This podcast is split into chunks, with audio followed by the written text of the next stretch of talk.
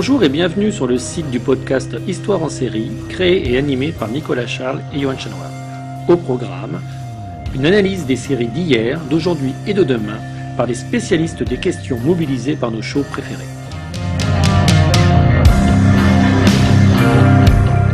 Histoire en série, c'est le podcast qui met en relation histoire, sciences humaines et séries.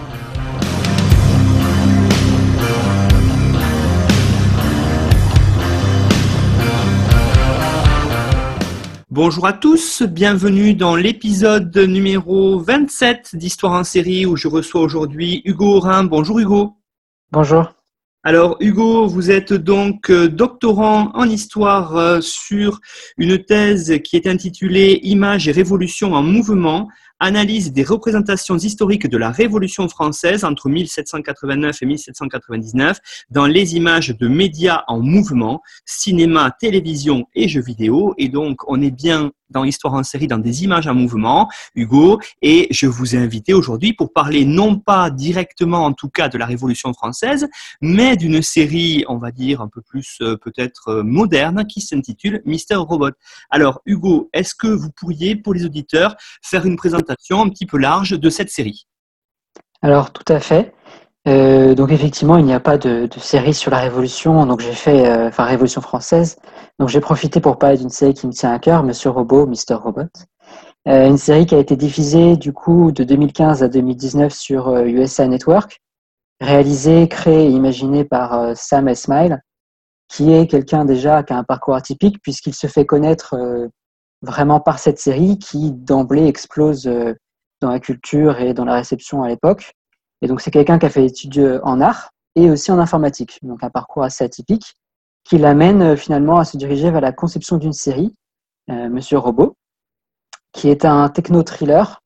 Donc voilà, une, série d'angoisse, d'anticipation, d'action, mais tournée autour de, la technologie.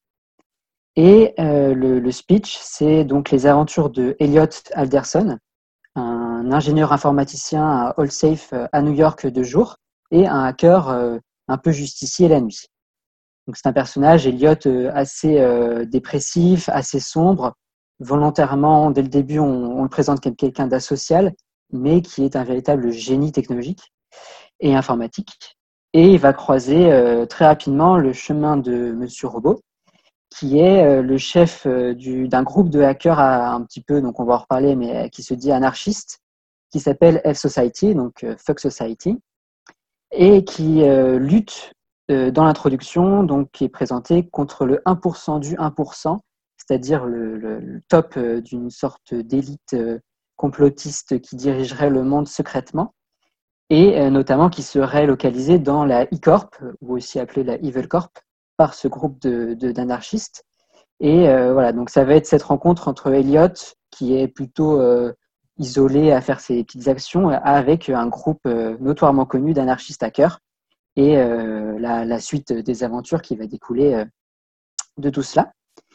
Et donc, ça se compose de, quatre saisons de 10, à 13 épisodes. Hein. La série est terminée depuis donc 2019. C'est une série qui a très vite reçu de, très bon euh, retour. Faut savoir hein, qu'elle a été téléchargée 20 millions de fois au total, les épisodes, et c'est donc la série la plus téléchargée en torrent de l'histoire du torrent. Euh, elle a gagné aussi donc deux Golden Globes en 2016 euh, pour l'acteur de Elliot qui joue Elliot et pour la réalisation. En termes de casting, on a donc Rémi Malek qui joue Elliot Alderson et qui est aujourd'hui plus connu peut-être pour le grand public par son interprétation de de euh, Freddie Mercury dans Bohemian Rhapsody. Christian Slater qui joue Monsieur Robot, euh, qui était lui connu pour des rôles plus anciens, notamment dans Entretien avec un vampire. Euh, Porsche Doubleday, Carly Chakin, aussi Grace, j'ai marqué, Grace Gummer, pardon, qui joue Dominique. Donc voilà, donc c'est vraiment une série qui va traiter l'informatique, la, technologie, le numérique, la question des hackers, mais à travers l'angle un peu psychologique de ce personnage un peu atypique, un peu euh, paranoïaque, asocial, euh, et en traitant des grands thèmes sociaux à, travers tout cela. Alors justement, des thèmes, il y a de nombreux dans cette série qu'on pourrait aborder. Alors vous l'avez dit, on va peut-être commencer par celui-là parce que c'est celui qui paraît euh, le plus euh, proche, en tout cas quand on regarde la série. C'est le thème de la société numérique. Alors on, y voit en premier, euh, quand on regarde la série, une critique de la technologie et notamment une certaine critique de tous les enjeux liés à la protection des données, à la protection de la société privée. Alors tout à fait dans ce sens que euh, Elliot, du coup, voilà, est un ingénieur à la compagnie AllSafe et il veille à protéger les entreprises, à protéger les, données de, pour lesquelles euh, son, entreprise l'emploie. Et euh, finalement, dans, le, dans la nuit, après son travail, il veille aussi à, à ce que les, les, les, données intimes, la vie privée, tout soit, soit protégé il a vraiment un souci de justice. Euh, c'est un peu un côté vigilante euh, des films de super-héros. Voilà, il, lutte pour protéger la vie privée des gens. Et notamment, euh, la série va plusieurs fois faire référence à des fuites massives, mais contemporaines, c'est-à-dire que la fuite du scandale de Ashley Madison, où des, noms de sites de rencontres avaient été publiés, va apparaître dans la série volontairement.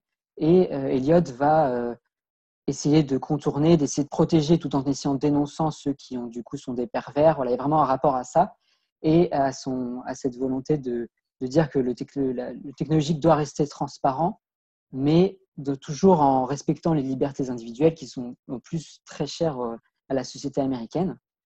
Et euh, c'est quelque chose que, que je trouvais assez intéressant à mettre en parallèle avec le dernier roman d'Alain Damasio, Les Furtifs, qui est sorti en 2019, donc un, un ouvrage de science-fiction dystopique où il imagine euh, Damasio euh, une société où il n'y aurait plus de vie privée. En fait, tout serait transparent. N'importe qui dans la rue ou même depuis votre domicile pourrait regarder qui vous êtes. Et euh, on voit en fait que Elliot lutte pendant toute la série pour empêcher que des grandes compagnies, notamment la Evil Corp, la E-Corp, puissent arriver à un, moment où, grâce à nos systèmes bancaires, grâce à nos données, nos cookies, sur Internet ou les réseaux sociaux connaissent tout de notre vie. Et en même temps, euh, Elliot se sert beaucoup de ces données pour hacker les personnes malveillantes contre lesquelles il va lutter. Il va s'attaquer à leurs réseaux sociaux pour découvrir leur mot de passe et puis euh, avec des systèmes de phishing, euh, de, hack et de hacking, pouvoir les, les, retrouver et les traquer dans la vraie vie. Donc voilà, il y a une sorte de, de paradoxe dans, ce, dans cette phase-là, mais c'est d'en protéger l'intime et protéger l'innocent face à, ces libertés euh, et à ces mirages que la technologie peut, nous imposer.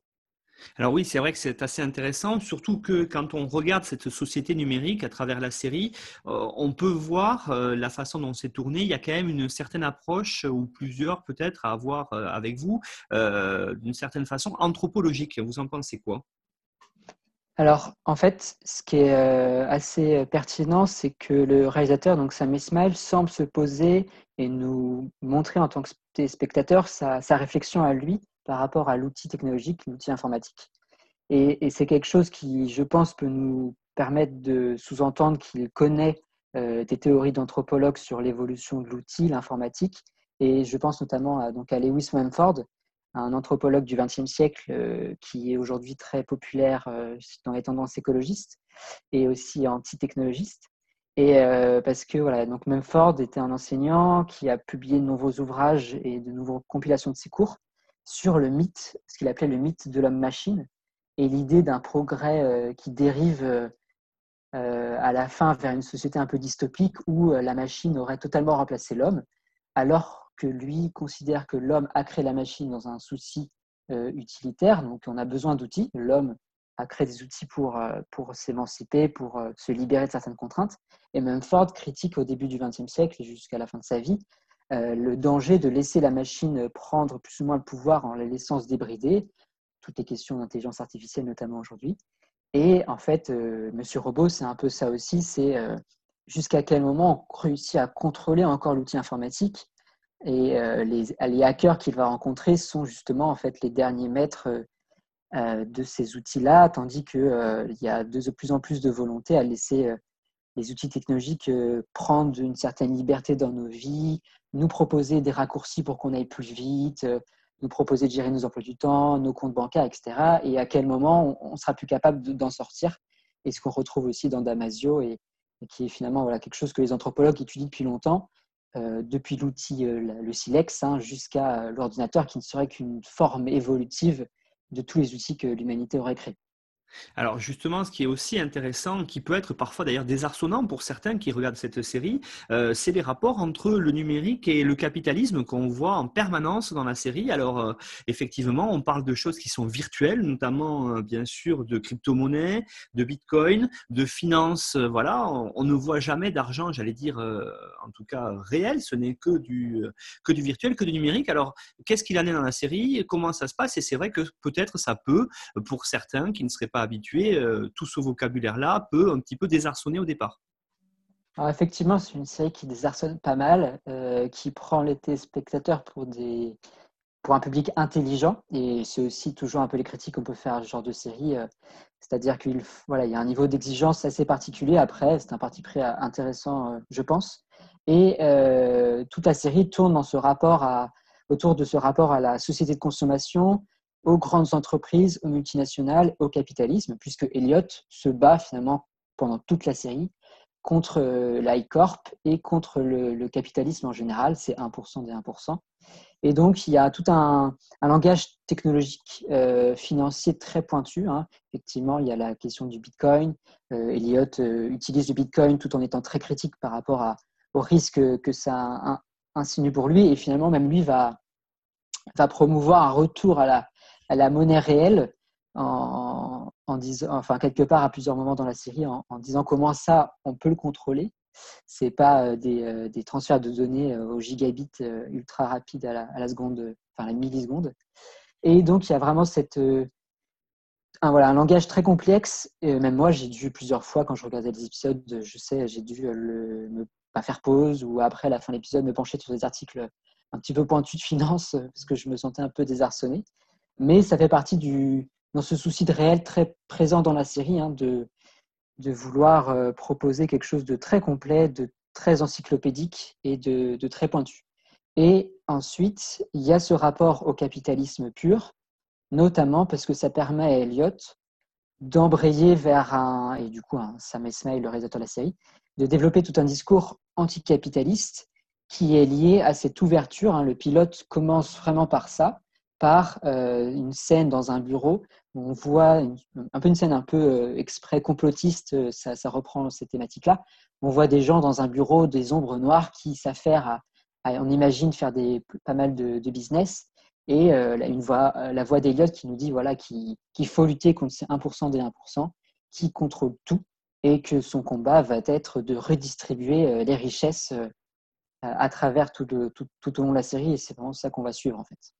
Alors oui, justement, hein, ce qui, on va voir ce côté militant, on y reviendra peut-être un peu après, mais moi je voulais maintenant vous poser des questions sur cet anticapitalisme que l'on voit euh, tout au long de la série, et euh, justement pour les auditeurs peut-être commencer par présenter qui sont ces 1% des 1% que vous avez déjà plusieurs fois évoqué, et euh, y compris d'ailleurs qu'est-ce que c'est cette e-corp, cette Evil Corp que vous avez aussi présenté, peut-être remettre ça en perspective pour ensuite pouvoir développer sur l'anticapitalisme. Alors, eCorp, euh, Sam Esmail, le réalisateur de Monsieur Robot, nous donne pas mal d'indices puisqu'il dit qu'il s'est inspiré de la société Enron qui a fait faillite en fait lors des subprimes en 2008. Et euh, du coup, c'est le donc la eCorp. Et en fait, euh, le, société de hacker Life Society et Elliott s'amusent à appeler la eCorp la Evil Corp, donc la société démoniaque, hein, l'entreprise du diable, on va dire et euh, en disant que c'est vraiment le, monstre ultime du capitalisme, cette euh, méga firme euh, assez proche de ce que peut être aujourd'hui Google ou je pense à SpaceX avec Elon Musk en, ce moment puisqu'on en parle avec son projet de lancement. Et c'est vraiment ces Google, ces grosses boîtes Microsoft, Apple qui condensent énormément de richesses et de pouvoir technologique et qui sont en train en fait de dépasser des capacités étatiques en étant des formes d'état virtuelles. Et euh, c'est toute la saison 2-3 euh, en fait, de Monsieur Robot, voire la saison 4, qui va se tourner autour de, cette firme, l'ICorp, qui est capable en fait d'avoir des actions géopolitiques internationales et mondiales. Et euh, les dangers que ça fait, enfin le, risque qui nous pousse à, laisser, laisser les citoyens ne pas prendre en compte que des entreprises capitalistes avec des intérêts privés et donc des actionnaires, se retrouvent à être les véritables dirigeants de notre planète à l'heure actuelle grâce aux outils technologiques. Alors, ce qui est aussi très intéressant, vous l'avez dit, c'est que ça colle à une certaine actualité, notamment une actualité, j'allais dire, des années 2000, euh, sur les mouvements de contestation. On en entend parler, notamment euh, celui qui est né à peu près au moment de la crise des subprimes, c'est le fameux Occupy Wall Street que l'on voit euh, dans la série. Alors voilà, c'est un peu le point d'ancrage, on va dire, en termes de conception, puisque Sam Esmail dit avoir plus ou moins eu l'idée et la, nourriture pour sa série. Il avait des intuitions et il a participé, puisqu'il est new-yorkais, la série se passe à New York, j'ai peut-être oublié de le préciser. Et euh, du coup, il a participé au mouvement d'Occupy Wall Street, étant étudiant à l'époque en informatique. Et on le sent forcément assez rapidement à travers la série que lui-même semble partager des positions un petit peu anticapitalistes. Et il a euh, vu et expérimenté, on va dire, des formes de révolte euh, aux États-Unis contre ce système débridé libéral de l'économie de marché. Et tout Monsieur Robot est un peu une société, enfin le, récit de Monsieur Robot euh, est situé toujours dans un, dans un réel, un présent, un petit peu hybride où on sait qu'on est euh, dans notre futur, on va dire, peut-être dans 2-3 ans. Et en même temps, des fois, il y a toujours des petits éléments de fiction, comme une sorte de, réalité parallèle. Et il va faire des références euh, par des archives réelles à Occupy Wall Street, à la crise des subprimes. Hein, Elliot en parle, les autres personnages parlent des subprimes, ils vont parler d'Occupy Wall Street. Et ça va permettre de donner une sorte de trame de fond en disant voilà, on est dans un personnage qui a vécu ces événements-là à travers la figure du réalisateur et à travers ce personnage d'Eliot. Et donc, on se dit voilà, on est dans un mouvement potentiellement possible où on aura une société de hackers dans 2-3 ans aux États-Unis qui se dit maintenant on passe à l'action et on, on va redistribuer les richesses euh, par euh, des, par, par des outils de, hacking en fait. Alors oui, justement, quand on regarde la série, on voit qu'il y a aussi une gradation, une évolution un petit peu de, des préoccupations euh, selon les quatre saisons. Alors est-ce que vous pourriez peut-être, sans tout spoiler, revenir dessus et voir comment justement les personnes, le personnage principal évolue dans sa façon de faire et dans sa façon, euh, j'allais dire, de lutter contre le capitalisme? Alors effectivement, la, saison 1 va vraiment s'axer, euh, dès le début c'est présenté comme ça, va s'axer sur la question de, des dettes américaines qui euh, n'ont pas disparu après les subprimes et qui en fait se sont aggravées. Et donc hein, la société américaine, on, est, le connaît aujourd'hui un peu plus, et notamment basée sur des, prêts assez massifs et beaucoup d'étudiants pour faire des études ou par souci de santé ou par volonté euh, immobilière s'endettent euh, assez massivement et passent en fait leur vie à rembourser cette dette, ce qui les place dans une précarité euh, assez forte toute leur vie, une pression même, on va dire, enfin une pression réellement physique, puisque le personnage d'Eliot a justement un père qui est victime de ces pressions financières pour avoir monté son entreprise. Et donc, toute cette saison 1 est axée autour de ces dettes que Elliot veut effacer. C'est vraiment l'objectif de la saison 1. Il va rencontrer du coup la F Society qui a les mêmes objectifs. Et on sait que Sam Ismail le dit dans les interviews, le réalisateur, que lui-même avait un prêt étudiant à rembourser et que l'idée lui est venue euh, à un moment de se dire bah, tiens, si j'imaginais euh, que j'annulais mon, prêt et que d'un coup une société de hackers annulait les prêts de tout le monde, qu'est-ce qui se passerait? Et donc, la saison de la, de la saison 2 à la saison 4, c'est les conséquences euh, possibles. Et voilà, si on imaginait s'ils parvenaient à leurs objectifs, et ça va aller à une étape supérieure avec les conséquences qui vont à des, ont des retombées en fait planétaires forcément, puisqu'on est dans un système financier mondialisé. Et donc voilà, on embraye sur des enjeux plus géopolitiques et tout un débat après sur anti-mondialisation, altermondialisme et euh, sinon mondialisation totalement débridée, euh, plus ou moins telle que Elliot la conçoit euh, aujourd'hui et voilà, malgré les critiques, voilà, le personnage considère qu'on est dans une mondialisation totalement débridée, sans limite, et lui veut soit rajouter du contrôle dans cette mondialisation, soit carrément en fait mettre fin à cette euh, mondialisation pour euh, arriver à une société beaucoup plus juste et beaucoup plus égalitaire. Alors oui, justement, j'allais y venir avec ma prochaine question. On est à la fin des années 2010 quand cette série commence à sortir, et c'est une série euh, qui parle du monde actuel et qui justement met en avant des théories qui sont des théories, on va dire peut-être plutôt du XXe siècle, des théories marxistes.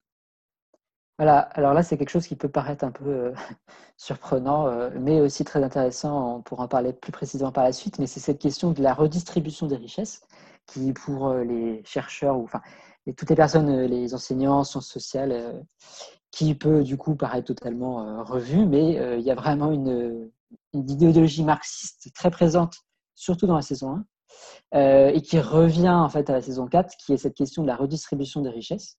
Alors d'abord, Elliot est plutôt dans l'annulation pure des, dettes, euh, mais du coup, l'annulation induirait une redistribution des richesses, puisque tout le monde reviendrait au niveau zéro, avec euh, tout le monde aurait zéro sur son compte en fait.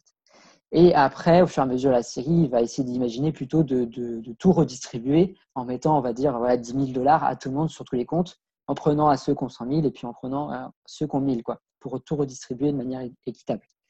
Et euh, c'est des théories, du coup, effectivement, de, qui sont très liées à la pensée marxiste et qui vont être appliquées de manière très contemporaine en se disant, en fait, si, et si Marx avait eu les moyens technologiques d'être un hacker, est-ce qu'il n'aurait pas euh, lui-même envisagé d'écrire son capital en se disant, ce qu'il faudrait faire, ce serait de hacker tous les comptes bancaires euh, de tous les comptes du monde? Bon, là, ça se passe surtout aux États-Unis, mais ça va après s'étendre à la planète dans la série, et euh, en se disant, euh, en axant tout ça autour d'une sorte de, forme de révolte, et euh, à, tous ces enjeux de comment est-ce qu'on met en place une telle révolution financière, un tel bouleversement économique, et quelles vont être les conséquences dans le pays du libéralisme, c'est-à-dire les États-Unis, quelles sont les conséquences d'une telle, telle, remise, telle remise à zéro financière et par qu'est-ce que ça peut provoquer en termes de, société et de chaos euh, politique et social économique. Alors justement, hein, j'allais euh, venir là-dessus aussi sur mes prochaines questions. On va attaquer peut-être ce qui est au cœur de vos préoccupations sur les recherches, sur les révoltes, sur la révolution, euh, par dire, bon, vous, avez, vous avez commencé à le présenter, mais n'oublions pas qu'on est à New York, vous l'avez dit, qu'on est donc dans le système américain, le cœur du capitalisme triomphant, et c'est quand même une société, moi, que j'ai trouvé très marquée, euh, très militante, par même des, on vous l'avait dit, du marxisme, des théories anarchistes, anticapitalistes alors, qu'est-ce qu'il en est de peut-être de la réception de cette euh, euh, série aux États-Unis et euh, pourquoi est-ce qu'elle a ce, on va dire, ce caractère aussi militant? Alors du coup, effectivement, là, c'est la, patte, l'empreinte de Sam Esmail qui, comme on l'a dit, est étudiant en informatique et en art. Donc il y a une, je pense, une sensibilité par rapport à ces questions-là qui est aussi assez politique. Euh, et qui est lié aussi lui-même à sa propre situation en tant qu'étudiant. Et tout ça dans ce contexte new-yorkais. Alors, je pense que si c'est la particularité, il a eu conscience et il a eu tout à fait raison d'ancrer son histoire dans New York, puisque New York est quand même une ville assez euh, en avance à chaque fois par ses habitants, par ses décisions politiques sur le reste du pays, qui peut être plus conservateur. On l'a vu sur des questions plus sociales par rapport au, au mariage homosexuel, aux questions d'avortement. Et donc là, on retrouve euh, cette question de, l'anticapitalisme parce que le cœur de ce mouvement a été donc d'Occupy Wall Street, justement à Wall Street, donc à New York. Et c'est une série qui a, qui a eu une très bonne réception au tout début. Je pense un peu par ce côté romantique euh, de l'anticapitalisme dans un contexte de remise en cause financière post-2008. Euh, mais aussi sur le plan, voilà, je l'ai dit tout à l'heure, il y a 20 millions de téléchargements. Donc c'est une série qui a aussi beaucoup marché outre-Atlantique et dans le reste du monde par cette communauté mondiale euh, de, fans de la technologie, d'informaticiens, euh, de hackers aussi. Et voilà, c'est une série qui est très militante pour les États-Unis. C'est d'autant plus paradoxal puisque la USA Network est une, donc une plateforme, enfin une chaîne de télévision assez modérée, presque conservatrice, et qui a eu, on va dire, le, culot quand même d'héberger une telle série, mais qui a fait confiance. Et voilà, c'est quand même une série qui, a été acclamée euh, pour la qualité scénaristique, parce que euh, si ces thèmes-là sont au cœur de la série, ça reste une très bonne série avec des très bons jeux d'acteurs et un scénario qui est extrêmement rodé, avec euh, du suspense, des cliffhangers et voilà, des retournements de situation assez incroyables, notamment dans la saison 1. Et, euh, et un peu plus tard aussi, euh, malgré des. Voilà, il y a un petit, un petit mou, on va dire, pour beaucoup de, spectateurs dans cette série en saison 2. Euh, mais voilà, c'est une série qui, du coup, a été très, très bien appréciée au début. et notamment, je pense, parce qu'elle détonnait dans, le, dans le profil médiatique. Et ça me fait penser aussi à du coup The Wire. Hein. Je, sais que vous avez fait une émission à ce sujet il n'y a pas longtemps. Et c'est ces séries qui sont ouvertement critiques et engagées, militantes, qui de temps en temps semblent plaire aux citoyens et aux spectateurs américains, et encore plus dans le reste du monde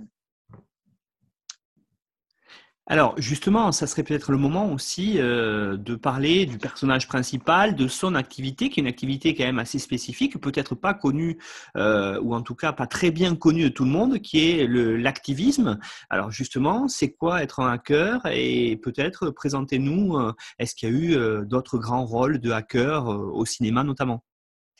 Alors tout à fait. Alors juste pour revenir en termes de définition, le activisme a été inventé par Jason Sachs en, 1995 et c'est la contraction euh, donc du, hack, donc la, bidouille, le, la, comme crocheter hein, la, serrure, et du coup d'activisme, de, euh, la, lutte contre, euh, enfin volontaire, engagée, quand on s'implique par l'action dans une lutte, dans une lutte qui nous tient à cœur. Et donc le activisme, c'est le hacker qui fait de l'activisme.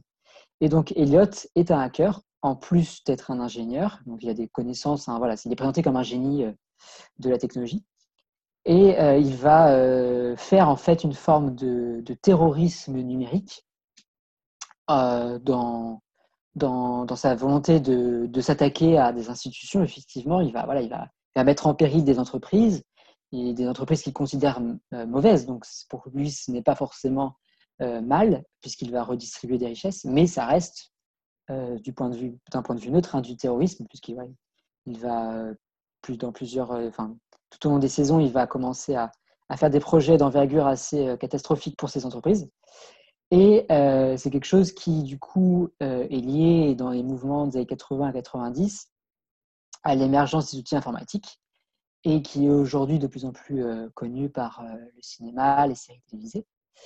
Et donc, euh, ça me faisait penser notamment à, à Théodore Kaczynski. Alors, ce qui est important de préciser, c'est que Théodore Kaczynski, c'est un enseignant en informatique.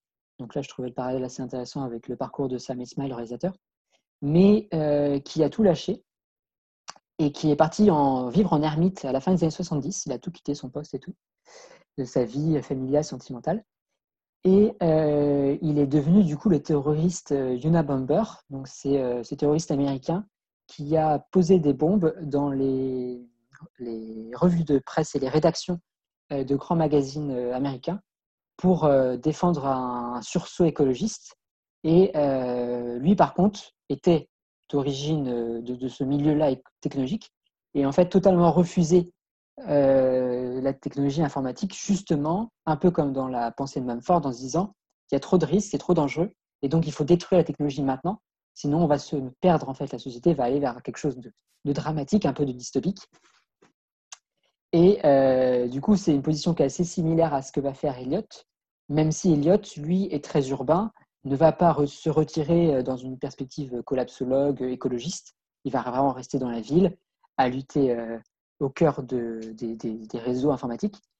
mais voilà, il y a cette volonté de terrorisme numérique qui est du coup qui passe par des, outils informatiques que Snowden, hein, euh, Edward Snowden, a défendu en disant que c'était une de ses séries préférées et que euh, pour lui, effectivement, en tant que hacker, pour euh, ce qu'il a fait, et en tant qu'ingénieur informatique, c'est très réaliste.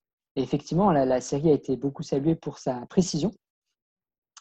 elle a plutôt été critiquée par, des, par un autre hacker, Ian Reynolds, pour le côté un peu asocial, qui est effectivement un peu caricatural. Elliot est un, alors c'est pas un autiste, mais il y a un peu cette, vision romantique de l'autiste qu'on voit euh, aussi dans Imitation Game avec le personnage de Ian Turing, dans le film euh, notamment, du génie informatique qui est asocial, qui est euh, du coup incapable de communiquer avec ses pairs et qui parle que par le langage informatique. Donc ce qui est une, un peu une, une, exagération de, enfin, ce que peut être un, autiste. Voilà, c'est quelqu'un qui a des pathologies quand même beaucoup plus lourdes en réalité, mais ça va avec l'image du génie et qu'on retrouve au cinéma et dans les séries. Donc, je pense euh, avec le film de Hackers en 1995 de Yann Sofley, où euh, il y a euh, notamment une jeune Angelina Jolie. Et en fait, là, on a des hackers à la fin des années 90 qui claviotent, enfin qui, qui tapotent sur leur clavier les yeux fermés, qui font péter trois bâtiments en même temps.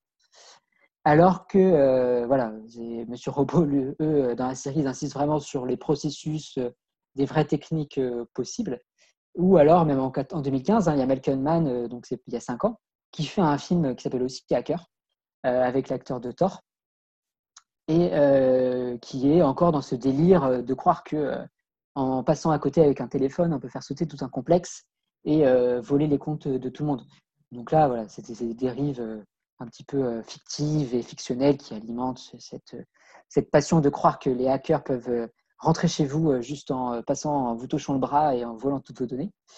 Et Monsieur Robot et du coup Sam Smile s'est entouré de, hackers. Il a fait tout un travail de recherche pour montrer ce que c'était vraiment le hacker.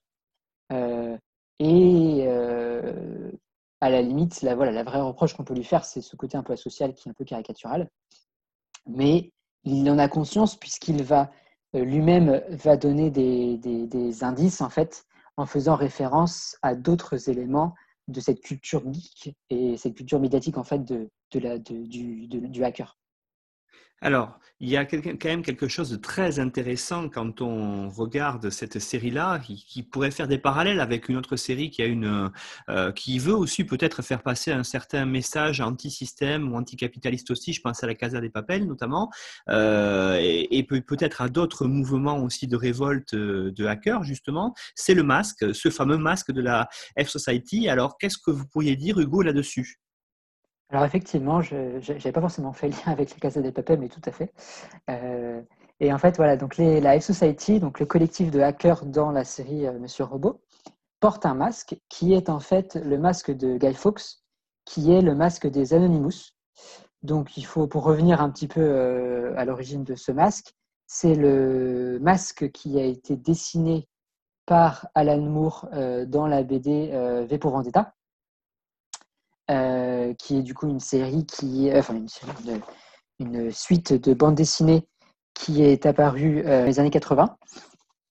C'est sorti plusieurs, plusieurs tomes dans les années 80. Et euh, du coup, qui est inspiré, qui raconte l'histoire d'un justicier anarchiste qui va vouloir, dans une société dystopique, dans, dans une Angleterre dystopique qui a sombré dans, le, dans la dictature, qui va vouloir rendre la liberté à ses citoyens et qui va du coup se doter d'un masque, alors pour des raisons que je ne vais pas spoiler pour les gens qui n'auraient pas lu la BD ou qui n'auraient pas vu le film. Euh, J'encourage les gens à le faire, parce que c'est quand même. La BD est un chef-d'œuvre, hein, pour le coup, le film a des défauts, mais ça reste euh, quand même deux, objets à voir. Et donc, le personnage de, de, V, donc ce personnage dans la bande dessinée, le film, porte un masque qui, euh, qu'Alan Moore a repris en fait du personnage de Guy Fawkes, qui est ce, ce personnage historique qui, en Angleterre au XVIe siècle, a voulu faire sauter le Parlement britannique. Euh, et c'est la motivation du personnage de V dans la, dans la BD d'Alan Moore. Et donc ce masque a été notamment rendu populaire par les Anonymous, ce mouvement de hackers anonymes qui s'est rendu célèbre pour diverses fuites. Euh, ils ont lâché des données, euh, notamment sur les réseaux sociaux, quant à la pédophilie notamment. Et euh, donc, euh, Alan Moore crée ce masque. Ce masque est repris par Anonymous, notamment après le visionnage du film euh, V pour Vendetta. Et Sam Esmail reprend ce masque, qu'il modifie un petit peu. Mais tout le monde, voilà, personne n'est dupe, hein, comme personne n'est dupe dans la Casa des Papel. Et on comprend voilà, que ça devient un peu la protection et le symbole de l'anonymat, puisque c'est ce qui va définir le hacker, c'est cette ce, ce, terroriste, on va dire, virtuel qui n'a pas de visage. Et ça permet aussi d'avoir cette idée collectif, puisque euh, c'est un groupe sans visage, mais qui a quand même euh, une matérialité, puisque ce sont des gens en fait qui se cachent derrière ces masques. Et ce qui va aller très bien avec euh, le personnage d'Eliot, puisque lui-même se considère un peu comme un, un justicier anonyme lorsqu'il fait ses actions la nuit de chez lui, et avec Live Society, qui eux en fait sortent des vidéos dans lesquelles ils se mettent en scène, exactement comme dans V pour Vendetta, où ils annoncent leurs futurs euh, méfaits, on va dire, et euh, les actions qu'ils vont faire dans les prochains jours, dans les prochaines minutes, après l'annonce de cette vidéo qu'ils ont euh, diffusée sur tous les écrans possibles et inimaginables du pays et dans le monde entier. Alors, c'est vrai que c'est quand même quelque chose d'assez important. Il y a aussi une dimension assez violente hein, dans cette série quand on la voit. Alors, euh, vous l'avez dit, pas toujours de la violence euh, physique, mais pas que. C'est vraiment une série euh, où toutes les formes de violence sont traitées parce que dépouiller quelqu'un, c'est aussi un acte violent, par exemple. Donc, on a tout ça à voir. Alors, qu'est-ce qu'il en est dans, cette, dans Monsieur Robot, justement, de cette vision violente de la société capitaliste en priorité Alors effectivement, la, saison euh, commence d'ailleurs sur les chapeaux de roue, la saison 1, parce que on nous présente un Elliot très, très énervé, euh, très en colère en fait, parce que c'est quelqu'un qui, donc par des, deuils familiaux, par, sa vie personnelle, a été une victime de ce système euh, capitaliste et de cette e-corp. Et donc il a vraiment une colère au début, hein, ça va, tout le scénario est construit autour de ces moments de bouillonnement et de violence. Euh, surtout psychique au début, et qu'il transfère euh, dans euh, sa lutte et son activisme. Et voilà, il y a vraiment cette volonté au début de faire péter le système. Hein. c'est quelque chose qu'il met en avant. Il y a tout un discours de très célèbre, enfin, qui, est connu dans la culture un peu populaire maintenant, qui est devenu un peu, qui est passé à la postérité, où pendant une tirade, un monologue de plusieurs minutes, où il lâche toute sa haine contre la société, un peu un Fox Society qu'on trouve aussi dans Into the Wild, euh, le film de Sean Penn. Et voilà, on a un parallèle assez intéressant avec euh, Fight Club de David Fincher en 99. Euh, Sam d'ailleurs revendique cet héritage cinématographique, et bon, c'est un livre à la base, mais surtout avec le film, dans cette volonté de tout faire péter un peu. Hein. Je ne vais pas spoiler, mais il y a quelque chose en lien avec ça. Et ce qui, en mon sens, s'inscrit dans euh, une vision plus large de la question de l'action et de la question de l'action violente qui est en lien avec l'anarchisme. Puisqu'en effet, l'anarchisme, hein, dans son sens de doctrine politique, apparaît véritablement au XIXe siècle, en même temps que le marxisme et que le socialisme. Donc, euh, pour rappel, hein, on a tendance à, placer souvent l'anarchisme un peu plus tard, mais en fait, l'anarchisme est un petit peu précurseur du marxisme, puisque Marx s'inspire et écrit au moment où l'anarchisme apparaît. Et du coup, les socialistes sont véritablement vont se scinder en plusieurs groupes, et notamment en, anarchistes qui, sont, euh, qui veulent agir beaucoup plus violemment pour lutter contre les monarchies, pour lutter contre les systèmes économiques qui sont en train d'apparaître avec la, révolution industrielle. Et donc là, bah, je, fais référence aux, travaux de, Daniel Guérin, euh, de Normand Baillargeant et euh, de, de l'historien Métron, qui, qui ont bien retracé toute cette histoire de l'anarchisme et notamment de, ce lien avec la violence.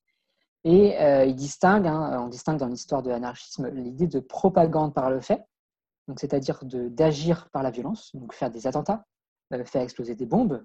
voilà, en, France, euh, Caserio, l'anarchiste italien, a tué euh, Sadi Carnot à la fin du XIXe siècle par une bombe, enfin par un coup de pistolet, pardon, et ces machines infernales qui explosaient dans les rues.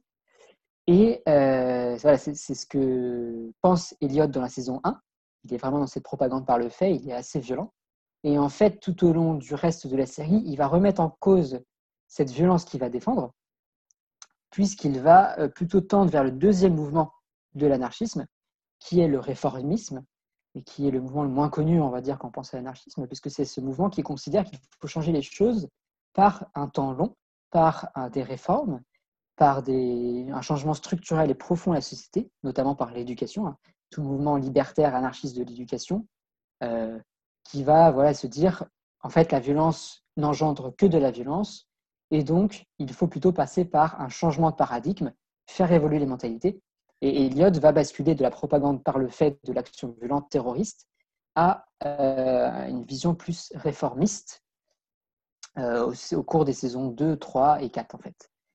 Euh, et, donc ça, ça va aller en fait euh, avec une vision plus anglo-saxonne euh, de l'anarchisme, puisqu'il y a un rejet de l'action directe. Hein. si on pense à l'histoire des États-Unis, il y a une grosse mouvance anarchiste à la fin du 19e, au début du 20e. Si on pense à Jack London, l'écrivain, qui était un de ces anarchistes assez radical, et en fait, il y a les grèves, hein, les grèves euh, ouvrières aux États-Unis qui ont très mal fini. Il y a un bain de sang à Chicago terrible qui va totalement tuer tout mouvement anarchiste, puis euh, qui va aussi tuer tout mouvement communiste, marxiste. Et donc, il y a cet héritage anti-violence aux États-Unis. Il y a tout un débat sur la violence aux États-Unis, mais cette violence politique. Et euh, du coup, Elliot incarne cette, dualité euh, et d'autres personnages hein, entre Elliot qui va progressivement rejeter sa radicalité avec d'autres personnages, le personnage d'Angela qui, euh, à part un petit moment, est aussi contre la violence, le personnage de Dominique, l'inspecteur du FBI qui est aussi pour la justice totale, euh, qui rejette à chaque fois tout crime, toute violence, tout délit, et d'autres figures très radicales, donc comme la Dark Army, qui est un, collectif de hackers chinois dans la série, euh, enfin plutôt asiatique d'ailleurs, je crois. Euh, la Society, euh, Monsieur Robot, qui est ce personnage le plus radical. Monsieur Robot, c'est vraiment le personnage le plus radical jusqu'au bout, qui veut toujours, qui est très violent. Et Darlene, Darlene qui est donc un personnage aussi lié à la Society. Et donc, il y a cette question de la violence hein, qui est vraiment sous-achante à la série, entre est-ce qu'il faut être violent? Est-ce que c'est la seule solution finalement pour lutter contre le système capitaliste américain? Ou est-ce qu'il faut trouver une autre solution? Puisqu'en fait, euh, il y a plusieurs scènes dans la série qui vont euh, montrer ce qu'engendre la violence. Donc, il y a des pillages, hein, je pense à la fin de la saison 1, il y a des émeutes, des saccages. Il y a un saccage assez magnifique euh, qui est très bien filmé, c'est assez incroyable. Hein dans l'épisode 5 de la saison 3 de, la société, e-corp. Et euh, finalement, un, rejet progressif euh, tout au long de la série jusqu'à la saison 4 de cette violence, de ce terrorisme. Euh, ça me fait penser aussi à la, position de Christopher Nolan. Moi, sur ma thèse, je travaille notamment sur l'adaptation, le lien avec Christopher Nolan dans la trilogie Dark Knight de Batman, notamment dans le dernier opus, le Dark Knight Rises en 2012 puisque Nolan revendique de s'être inspiré de la terreur de la Révolution française. Et en fait, le personnage de Bane, et donc le, méchant dans le dernier opus, est un terroriste, il se revendique comme tel, et c'est vraiment le, monstre absolu, c'est vraiment le, voilà, un méchant terroriste. Et euh, Nolan s'inscrit dans ce rejet du terrorisme, de la violence.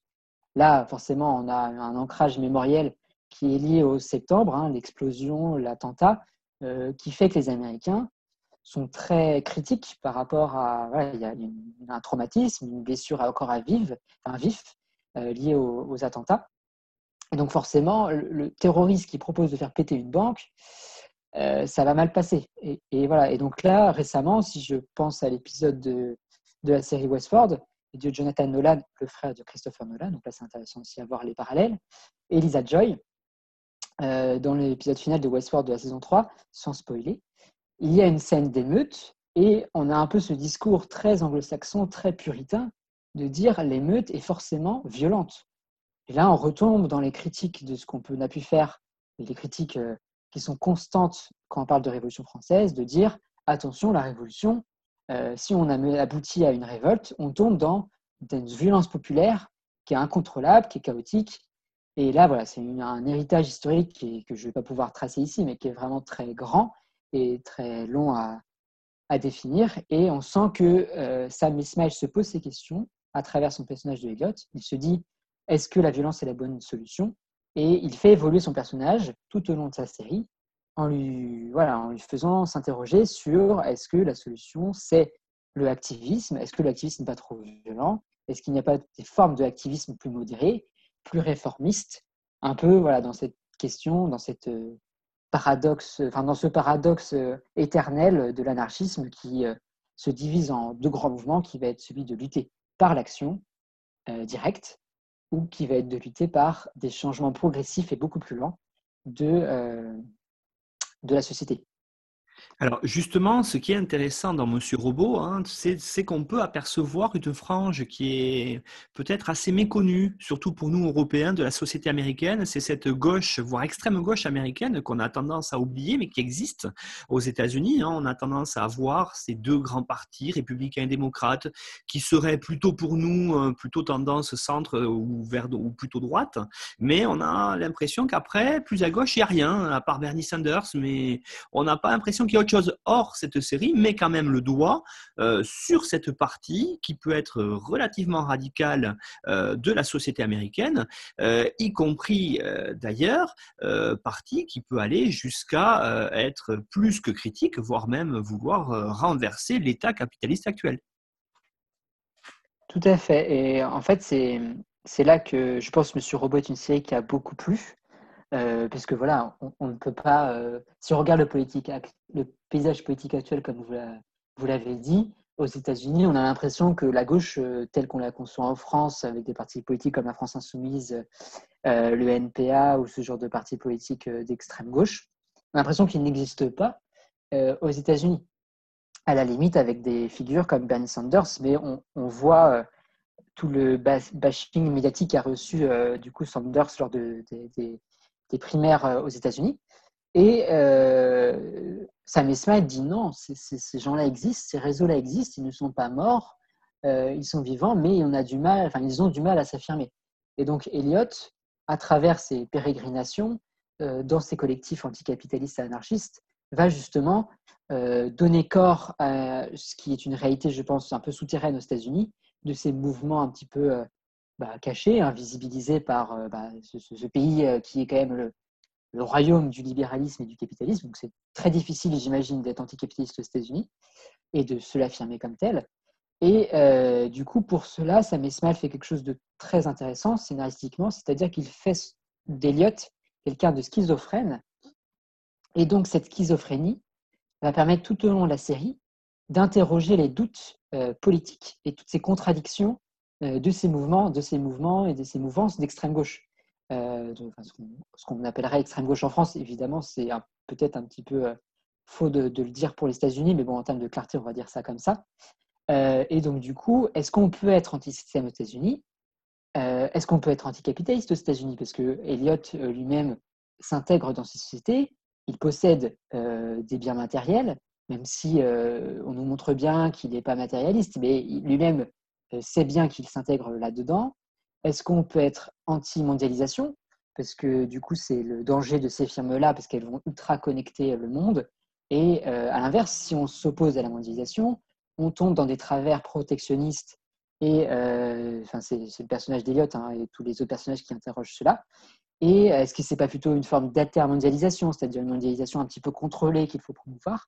Tout ça est euh, questionné par des personnages euh, qui entourent Elliot, par des faits plus ou moins réels qui nous sont montrés avec des montages d'archives, et par le personnage d'Eliot qui lui-même en fait ne sait pas. Il, évolue tout au long de la saison euh, comme n'importe quel être humain évolue dans sa vie en termes d'apprentissage politique. Et donc, et Elliot va progressivement se mettre à rejeter cet extrémisme qui est en lui et, que du coup euh, le réalisateur explique par une forme de colère en fait, euh, une colère psychique et psychologique. Et donc en enlevant progressivement cette colère, finalement euh, cet extrémisme disparaît, s'atténue. Et donc la question étant, au final, un peu la, grande question on va dire, c'est est-ce que c'est une série anarchiste? C'est vraiment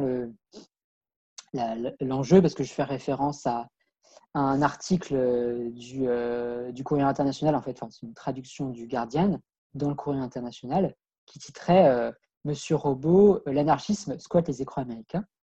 Et donc, il disait voilà, le retour de l'anarchisme aux États-Unis. mais finalement, est-ce que c'est une série anarchiste? Parce qu'elle est qualifiée comme telle par de nombreuses critiques, mais dans cette même confusion, qu'on retrouve dans la bouche de, nombreuses personnes médiatiques qui prennent la parole hein, ouvertement euh, dans l'espace public, euh, qui considèrent que l'anarchisme, c'est de tout faire péter. L'anarchisme, c'est le chaos. Euh, alors que, comme je l'ai dit, évoqué plus tôt, et pour ceux qui sont familiers avec le thème, l'anarchisme n'est pas simplement de l'action violente. Au contraire, c'est un débat au sein de l'anarchisme et donc, du coup, Elliot euh, est peut-être anarchiste parce qu'au début, il veut passer par l'action directe, euh, mais finalement, il se pose des doutes qui sont les mêmes que ceux que peuvent se, se poser les anarchistes. Mais euh, voilà, des, séries qui, enfin, les journalistes pardon, qui titrent un peu trop rapidement que Monsieur Robot est une série anarchiste, il faut s'en méfier puisqu'ils ont dans cette, ce, mot-là trop souvent l'idée d'attentats et d'actions un petit peu trop violentes qui est très caricaturale. Et là, on peut faire le lien avec Alan Moore, donc le créateur de la BDV pour Vendetta, qui lui se revendique anarchiste. Et effectivement, il y a pas mal de preuves maintenant euh, qu'il en est un, puisqu'il a développé les manifestations et qui vont en ce sens. Et je revois notamment à ce très bon documentaire d'Arte en six épisodes sur Alan Moore, où euh, l'artiste revient sur sa carrière et euh, notamment sur les Anonymous, puisque les Anonymous sont nés de son œuvre V pour Vendetta. Et en fait, Alan Moore déteste les Anonymous. C'est vraiment quelque chose qu'il il a une haine viscérale pour ce collectif et il le dit très souvent. Et puis c'est quelqu'un, c'est un personnage, donc euh, quand il dit sa haine, il le dit de manière très crue. Et euh, du coup, Alan Moore, euh, justement, dit ce ne sont pas des anarchistes, les Anonymous, parce qu'un hacker n'est pas un anarchiste. Lui, il considère qu'un hacker ne peut pas être un anarchiste parce qu'il est dans une perspective un petit peu écologiste de dire, comme Kaczynski et comme Ford, de dire que la technologie est incompatible avec l'anarchisme. Et donc, là, on revient à cette grande question. Est-ce que Monsieur Robot, est-ce que la Health Society, est-ce que Elliot peuvent être des anarchistes à partir du moment où ils utilisent les outils de ce système? Et la limite étant, voilà, est-ce que euh, est-ce que c'est possible d'être un cœur anarchiste finalement? Alors, ce qui est intéressant aussi, Hugo, quand on voit la série et quand on vous écoute, c'est qu'il y a quand même à travers cette série une, certaine forme d'autocritique quand même de cette extrême gauche américaine qui, vous l'avez dit, n'est pas très visible. Alors, tout à fait, euh, parce que c'est quelque chose qui revient euh, tout au long de la série, en plus de, donc, de, tous ces débats par rapport à l'anarchisme, c'est euh, qu'aux États-Unis, euh, suite à cette histoire violente de répression, contre les mouvements d'extrême gauche aux États-Unis, il y a eu une tendance à, l'isolation et à, l'autonomie. Euh, c'est-à-dire qu'il y a eu des mouvements anarchistes qui ont perduré tout au long du XXe siècle aux États-Unis, mais qui se sont isolés en fait. Ils se sont dit on ne peut pas lutter contre le système américain qui est trop grand, trop puissant. Du coup, la solution, c'est de se retirer dans des communautés. Alors voilà, là je ne vais pas développer, il y a un milliard d'exemples sur ces communautés autonomistes et euh, isolées aux États-Unis euh, qui se revendiquent de l'extrême gauche. Euh, rien si on pense à, Into the Wild, le livre, puis le film, donc inspiré de la, de la véritable vie de Christopher McCandless, ou plus récemment le film de, enfin, le film de Matros, Captain Fantastic, qui montre une famille qui justement s'est retirée totalement de la société suite à la lecture euh, d'ouvrages d'anarchistes euh, américains comme Noam Chomsky ou euh, l'anarchiste normand Bayer-Juron, le philosophe québécois. Et donc, ils se disent, on va vivre au fond des bois, dans une cabane, comme l'a fait Théodore Kaczynski d'ailleurs, comme l'a fait Thoreau lors du XIXe siècle, l'instituteur David Thoreau. Pardon.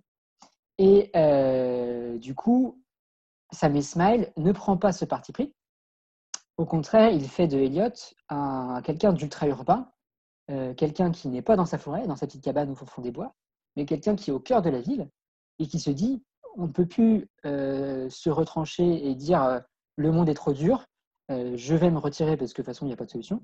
Il fait de Elliot quelqu'un qui va aller au front, hein, littéralement. Et du coup, ça nous mène à, à cette idée voilà, de comment est-ce qu'on est anticapitaliste et anarchiste aux États-Unis? Est-ce qu'il n'y a pas d'autre solution que d'être euh, euh, cet ermite écologiste qui est au fin fond des bois? Et en même temps, la réponse est un peu là-dedans, c'est-à-dire que Eliot n'est pas écologiste. il, y a quelques scènes, effectivement, où il dénonce les travers du capitalisme avec des rivières polluées, avec les projets pharaoniques de destruction, environnementale, comme il y a aux États-Unis en ce moment avec les, le gaz de schiste l'exploitation euh, excessive des forêts, ce genre de choses. Euh, mais ça va s'intégrer dans une démarche plus large de rejet des excès en fait, du capitalisme et de la société de consommation. Il n'est pas écologiste euh, dans ce sens qu'il va rejeter la technologie. Ça, c'est évident. Mais Sam Smile réussit dans cette série à nous montrer en fait une autre voie possible, tout en critiquant et en faisant lui-même une autocritique de sa pensée, je pense, en, montrant au spectateur ses propres interrogations, parce que je pense que avec le personnage d'Eliot et la, question de Monsieur Robot. je pense que Sam Esmail nous livre un témoignage en disant voilà, je ne sais pas comment faire, j'ai ces idées-là. Est-ce qu'il faudrait un super hacker merveilleux avec une morale incroyable qui veut juste redistribuer les richesses ou euh, est-ce que ça, en fait, c'est aussi une illusion Est-ce que finalement, c'est impossible euh, de lutter contre le système américain sans passer par la violence Ou est-ce que, en final, en passant par la violence, on va juste recréer un autre système qui est tout aussi violent Et en fait, euh, c'est ce qui arrive dans les saisons 2, 3, 4. c'est cette idée que en fait, le monstre, l'hydre capitaliste, si on décapite sa tête, de toute façon, il y a dix autres têtes qui vont pousser. Donc c'est vraiment un peu en résumé, je peux dire, c'est Monsieur Robot, c'est une série qui interroge, c'est une série qui euh, met des doutes et qui fait revivre, ressurgir toute cette mouvance extrême gauche, anarchiste, anticapitaliste, qui dit à la société américaine euh, nous ne sommes pas que dans le pays du libéralisme, nous sommes un pays critique. Euh, c'est pas parce que Donald Trump, et d'ailleurs Donald Trump est visible dans la série à un moment par des images d'archives, c'est pas parce que notre président est Donald Trump que nous sommes un pays capitaliste, quoi qu'il arrive, pour les siècles et les siècles. c'est vraiment euh, quelque chose qui est un peu un, manifeste témoignage dans Monsieur Robot, c'est de se dire euh, il faut rester critique. Euh, je n'ai pas la réponse, Monsieur Robot n'est pas la réponse, mais en tout cas, ce n'est plus possible, euh, selon Sam Smile, de considérer qu'on peut juste laisser la machine débridée du capitalisme se dérouler sans jamais être critique et sans jamais désormais remettre en cause ce système qui a donné naissance aux subprimes et qui a mis des milliers de gens euh, aux États-Unis dans une pauvreté et qui a même causé la mort en fait de, citoyens américains. Et euh, on, voit là que Sam Esmail a été touché et qu'il veut trouver une solution portée par la série, par le discours euh, fictionnel, une possible solution, en tout cas un laboratoire d'imaginaire, un laboratoire d'exploration un peu utopiste et qui là retombe sur la volonté de l'anarchisme d'imaginer un peu d'autres mondes. Quoi. Et justement, peut-être pour terminer, pour faire une sorte d'ouverture à la fin de notre propos autour de cette série très très intéressante, plus qu'il n'y paraît, parce qu'elle n'est pas tournée que sur le numérique, que sur le hacking, vous l'avez dit, il y, a, un vrai message derrière, et j'espère que tout au long de cette émission, euh, les auditeurs l'ont compris. Alors, qu'est-ce qu'on pourrait dire aujourd'hui de cette extrême gauche américaine? Euh, Vous avez parlé de Trump, euh, on va avoir bientôt, d'ici quelques mois, des échéances aux États-Unis. elle sera visible? Eh bien, du coup, euh, la, la, comment dire, l'élection, enfin la possible élection prochaine entre euh, ce qui semble être un duel Joe Biden et, euh, Donald Trump a bien démontré lors des primaires démocrates que Sanders, qui depuis deux fois consécutives est montré quand même comme un peu l'outsider, mais un candidat qui a toutes ses chances de gagner, se fait saboter par sa, par sa propre gauche quelque part qui lui reproche euh, d'être trop à gauche, d'être même marxiste. Euh, et lui-même, en fait, à demi-mot, je pense que s'il pouvait le dire sans risquer de perdre son électorat, se dirait marxiste, on, le sent quelque part. et on voit qu'on a très vite vu dans les plateaux, sur les réseaux sociaux, la peur et le spectre du communisme. Alors là, dans cette confusion hein, populaire de communisme et de marxisme, de croire que les deux sont obligatoirement liés, et on a vu voilà, que Sanders allait euh, planifier les États-Unis, euh, qu'on allait, euh, que c'était un Staline déguisé, enfin ce genre de choses. Et donc il y a cette impossible victoire, je pense, de Bernie Sanders, malheureusement, en ce sens que il ne, ne, peut pas être élu aux États-Unis. On le voit. Enfin, je, là, on, on, a la preuve finalement, parce que là, il était vraiment le favori. Il était vraiment prêt à être élu en termes de, enfin, investi en tant que candidat démocrate. Et d'un coup, tout se retourne contre lui, alors qu'il a vraiment l'électorat, il a les soutiens, c'est le candidat qui a le plus de soutien financier, et normalement, c'est ce qui fait l'élection aux États-Unis, selon les indications euh, sociologiques et économiques telles qu'elles sont analysées, et il est saboté. Euh, donc là, voilà, si là, il n'arrive pas à être élu, euh, c'est-à-dire que le chemin pour que l'extrême gauche arrive au pouvoir est long. Par contre, on voit que ces thématiques euh, reviennent beaucoup plus que euh, beaucoup plus rapidement, je pense, et même à la surprise des démocrates et des républicains sur le tapis. On voit que euh, la question d'imiter et de brider la mondialisation et le capitalisme financier arrive comme un enjeu électorale plus rapidement que, que je pense certains voilà, le pensaient. Et si un candidat d'extrême gauche n'est pas tout de suite élu, je pense, aux États-Unis dans les prochaines années, et Bernie Sanders, ça m'étonnerait. en tout cas, on voit qu'il y a un ressursaut et que les États-Unis vont devoir se pencher sur la question, alors même que bah, c'est le pays du capitalisme, vraiment, c'est le, pays du libéralisme. C'est en théorie un paradoxe impossible.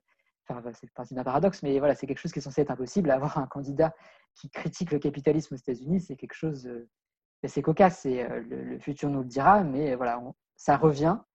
Euh, c'est les conséquences de 2008, c'est les conséquences euh, des, crashs financiers, et là, avec la, pandémie, le sujet va revenir de plus en plus, je pense, au psy.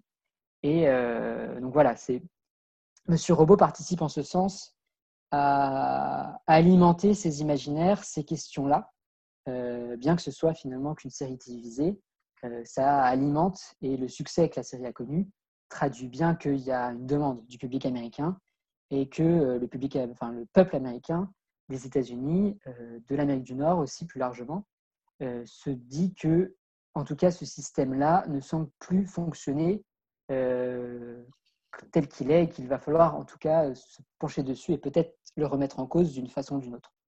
Bien Hugo, on vous remercie. C'est vrai que ce que vous venez de dire en conclusion était extrêmement bien et c'est aussi le but euh, de ce qu'on se propose de faire avec Johan dans Histoire en série, cette idée de confronter le, fait sériel, la réalité, analysée par des, j'allais dire, des personnes qui sont spécialistes de sciences humaines, donc l'histoire, mais aussi géo ou euh, sociaux. Et donc, on arrive comme ça à tirer, je pense, la quintessence des séries à voir qu'il y a effectivement, vous l'avez dit, euh, comme on l'aura vu dans l'épisode 26 avec The Wire, avec vous aujourd'hui dans Mister Robot, une certaine euh, critique en tout cas de la société et notamment euh, pour ces deux séries-là de la société américaine. Alors Hugo, on rappelle, vous avez comme euh, les autres intervenants laissé une importante bibliographie que l'on trouvera sur le site de notre partenaire nonfiction.fr où toutes les émissions sont comme ceci résumées avec une présentation des intervenants et des liens pour les retrouver sur les grands sites de podcast et sur YouTube. Hugo, j'espère qu'on se retrouvera bientôt pour une émission. Voilà, en tout cas, je vous remercie pour cet excellent épisode numéro 27 sur Monsieur Robot. À bientôt, Hugo. Merci. Au revoir.